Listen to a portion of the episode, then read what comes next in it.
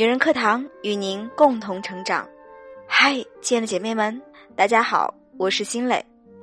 今天要跟你们分享的这篇文章，可能每一个人在人生的岔路口都会遇到，那就是你会选择稳定的三四线城市过生活，还是愿意去北上广一线城市苦苦打拼去实现自己的理想呢？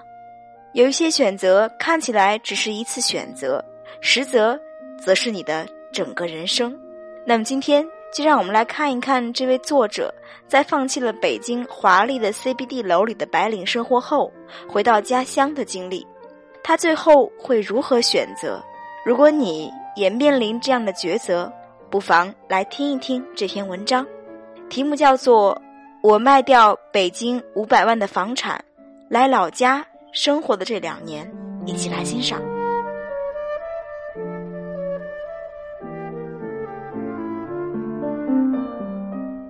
相信很多人都曾有跟我一样的想法，把北上广深的房子卖了，拿着数百万巨款，再去三四线城市，甚至是农村买个房子，做一个世外之人，潇洒悠然的度过余生。然而，绝大多数人只是想想，并不敢真正的付诸于行动。但我是个例外，因为。我是个有魄力的人。大学毕业后，我在北京的一家国企工作多年，并有幸拿到了北京的户口。两千零五年，看到有朋友开始买房，于是也鬼使神差的在北京西南三环买了一套商品房。当时房价是四千多一平，我买了一套一百一十六平米的三居，房价高达四十多万。在当时，对于我来说，这是一个遥不可及的天文数字，因为我的工资也不过四千块。但我说过，我是个有魄力的人，拿着家里的资助和自己多年攒下的几万块钱，首付了十五万，贷款二十五万，十年期，就这样稀里糊涂的买下了。于是五年后，我还清了房贷。十年后的二零一六年初，我以四百九十五万的价格把房子给卖了。至于卖房的原因，一是当时工作上不如意，二是家里年迈的老人身体不好需要照顾，三是老家亲戚朋友的各种劝说，而第四，也是最重要的一点，而第四也是最为重要的一点，我判断北京房价已到顶，随时都可能跌。于是呢，我以惊人的魄力把它卖了，同时也辞去了北京的工作，手握五百万巨款，像打完胜仗的将军一样凯旋，回到生我养我的老家，一个十八线农村。于是我花了三十多万，迅速把自家的破房推倒，重盖了一个三层小洋楼给父母住，自己又花了四十多万。在市中心买了一套一百二十平米的大三居，加上装修、买车以及借给亲戚朋友、父母兄弟姐妹的赞助费，手里还剩个三百来万，分别存了定期、余额宝，还买了理财和保险，坐收利息。就这样，我梦想中的赛神仙的日子终于到来了，帮老人治好病，参加各种朋友聚会。各种胡吃海塞，还去视察了一下别的国家，就这样快乐的度过了大半年的时间。这半年真的很快乐，毫无压力。时间一晃，一年过去了。二零一六年底的时候，我卖出的房子已经涨到了八百七十万，涨了近四百万。这开始让我感觉有些不爽。伴随着心态的改变，我也开始对自己的生活多了几分厌倦。北京的朋友圈渐渐消失了，身边的朋友虽然多了，但总感觉缺少一些什么东西。我似乎融入不了这种天天打麻将、说话跟吵架一样，一下雨就满脚泥泞，一进村就充满各种肥料气息的生活。不对呀，这根本就不是我想象中的神仙生活。去镇上最大的超市买东西。无论发现什么，都比北京贵。一瓶两升的大可乐，一般都在八到九块钱，而北京我记得也就五块多一瓶，贵的时候不过六块钱。然而最让我无法容忍的是，贵也就算了，但买到的东西一不留神就是山寨货，比如说欧欧糖、飘柔洗发水、美的电风扇，还有旺好牛奶。想去上班，才发现这里根本找不到适合我的企业，甚至这里根本没有互联网企业。历尽千辛万苦，终于找到一份跟互联网沾边的工作。进了公司，做了几天才知道，竟然让我做网管。我是一个高级架构工程师，拿着两千块的工资也就算了，还要做网管，还要修电脑。我们这里市区里最繁华的地方，也相当于北京的城乡结合部，甚至还不如。想约朋友去咖啡店坐坐，抱歉，没有；想去吃个海底捞绿茶、呷哺呷哺，没有；就连想去吃一次垃圾食品麦当劳、肯德基，这个倒是有，只不过名字是二合一的麦肯基。你可以想象。一个在北京生活了十多年的外地人，回到自己的家乡后，各种不适应的窘态吗？就这样浑浑沌沌的，虽然身揣三百万巨款，虽然利息都足够我们一家人的疯狂花销，然而我却感觉自己废了。我看不到未来，我的未来也许就是这样拿着钱等死。一个人的精神垮了，万事都变得不顺。老人的病再一次加重，治疗抢救先后花了几十万，但还是没有抢救过来。后事之后，我再一次以我的魄力做出了一个大胆的决定：杀回北京。北京这个城市让无数人痛并快乐着，三分之一的工资交给了房东，紧张的工作压得人透不过气，从地铁上小跑的人群。可以感受到这里生活节奏的快速，但是说起在北京工作，相信大多数人的心里还是带着几分自豪感的。这里有全国最高的工资，有着数不清的工作机会，有着最好的商业、医疗、教育资源，有着我的那一群狐朋狗友。再一次回到北京，回到了我之前住过的小区，我的眼睛有点模糊了。一切虽然都是那么熟悉，但我的家已经不属于我，我也再也回不去了。这个时候，与我当初相同户型的房价已经是九百多万了。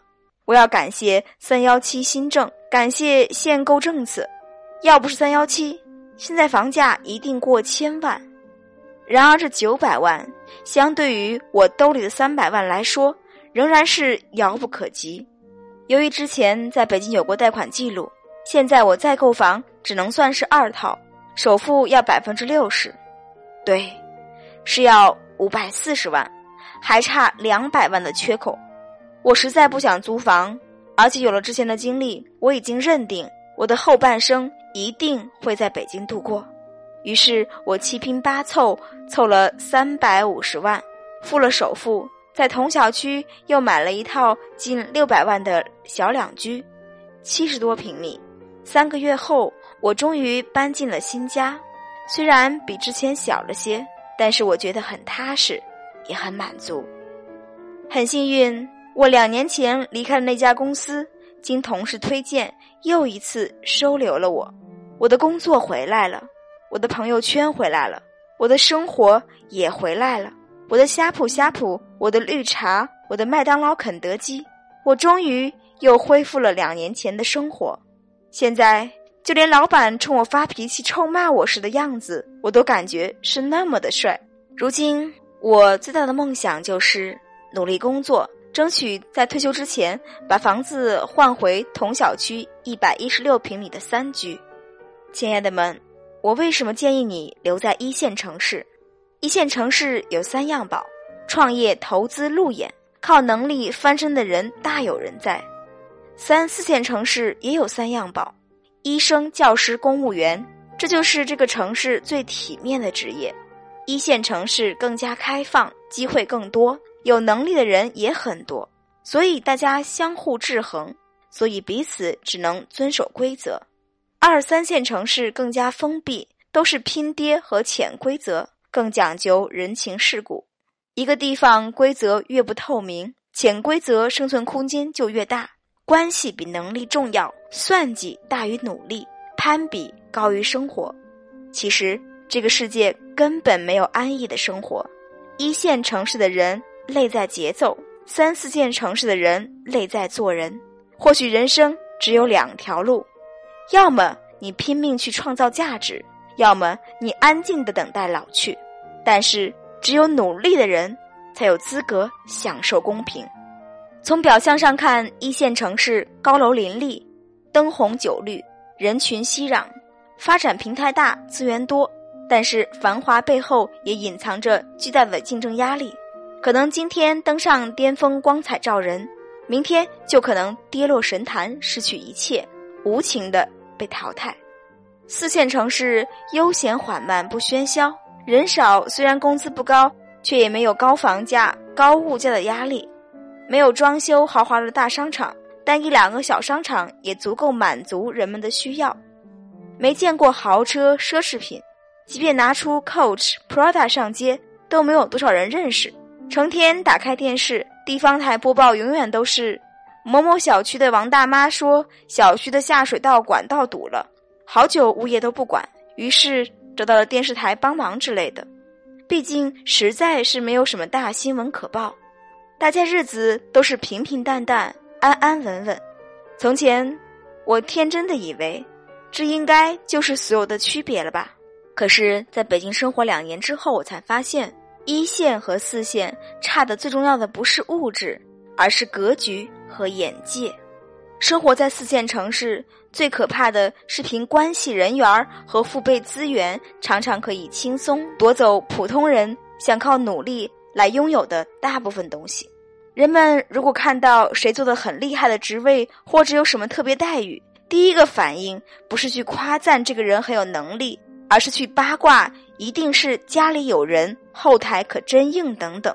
努力不如拼爹，干什么事儿都要找关系。我不是说大城市没有这样的情况，也有，但是没有那么夸张。毕竟人生而不平等，只是起码一线城市让人看到，如果努力，终有一天我们也能得到我想要的东西。毕竟相比之下。大城市更看重个人能力，也会提供更多的发展机会。看到优秀的人见贤思齐，思考我和优秀的人到底差距在哪里，我要如何才能够获得提升，而不是背后有人这种揣测来麻痹自己，为自己放弃努力找借口。我爸爸一辈子都在家乡生活，靠自己的双手挣辛苦钱，在他眼中，公务员就是最体面。最好的职业，他很希望我听他的话，在这样一座小城当一个公务员，清闲又安稳的过一辈子。即便是现在，每天也是三句话不离公务员。高中的时候，我觉得我爸的想法挺好，对公务员并不抵触。但是自从来了北京，看到了更多的精彩，开始思考自我价值以后，才感觉之前的自己眼界太过于狭窄了。人好不容易活一辈子，怎么能在年纪轻轻的时候就想过清闲舒服的日子呢？不管成功失败，也应该为自己的未来拼一下。想要的一切就应该用力去争取。所以，如今一谈到公务员的事儿，我和我爸就没办法继续聊下去。我跟他吵了很多次，但是我俩都没有办法改变彼此。他还找了很多长辈来说服我。希望有一天能幡然悔悟。开始我傻，总是会正面反抗。现如今，我逐渐明白，其实他之所以会那样，是因为成为公务员就是他看到的最好的生活方式啊。他没有见过更精彩的工作，他不明白做一份自己喜欢的工作，即便很累，却也是很甜的感觉。这样一想，我便释然了。一线和四线城市各有各的好坏，每个人都有自己适合待的地方，没有什么对错，没有什么优与劣。生我养我的地方，我不可能一点留恋都没有。毕竟这里有我爱的亲人朋友。可真正让我获得知识、思维不断成长的地方，对我来说有着非凡的吸引力。这种奇妙的感觉，就像是约翰福音里那句话：“Whereas I was blind, now I see。”从前我是瞎的，如今我看得见。海明威说过一句话：“如果你足够幸运，年轻时候在巴黎住过，那么此后无论你到哪里，巴黎。”都将一直跟着你。你年轻时候去过的地方，居住过的城市，他们都将深深的影响你。巴黎也好，纽约也好，北京也好，又或是大理、桂林和我们居住的三线小城，因为每一个城市都有它与生俱来的气质，并且这样的气质将在你年轻的时候悄无声息的浸润你、影响你、改变你。如果你问我，对于一个二十多岁的姑娘来说，什么最重要？那么一定是眼界。如何才能够拥有更宽广的眼界呢？我想，关于到底是大城市好还是小城市好，那个永恒的问题，终于有了一个很清晰的答案。如果有机会的话，千万不要贪恋安逸和温暖。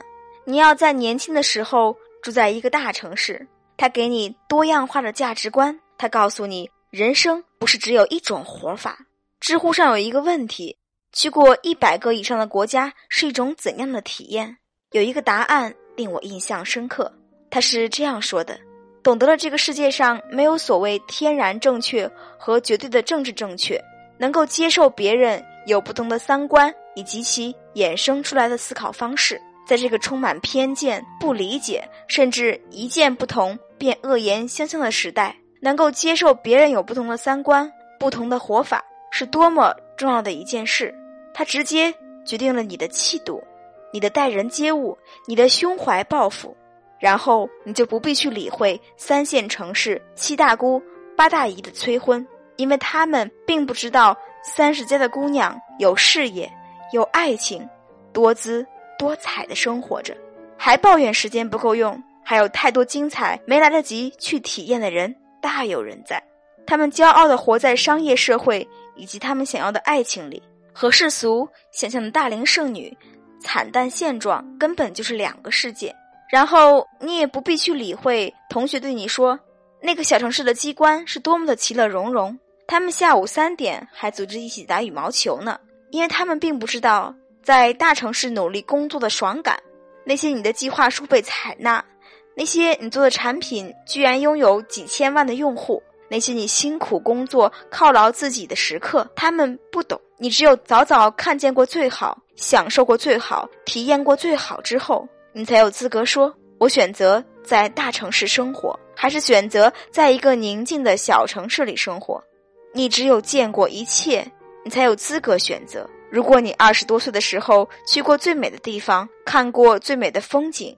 看到过这个世界是如此的壮丽而辽阔，看到过这个世界上的人是如此的不同，那么你就会安然接受生活给我们带来的欢乐和苦难。因为如果欢乐必不可少，那么我们也应该能够接受暂时的挫折和困难。你心里就会明白，你见过这个世界的好，你见过这个世界上真的有人在过着你想要的生活，你知道。你值得拥有一切更好的东西，所以你就会更加笃定，更加心无旁骛的努力。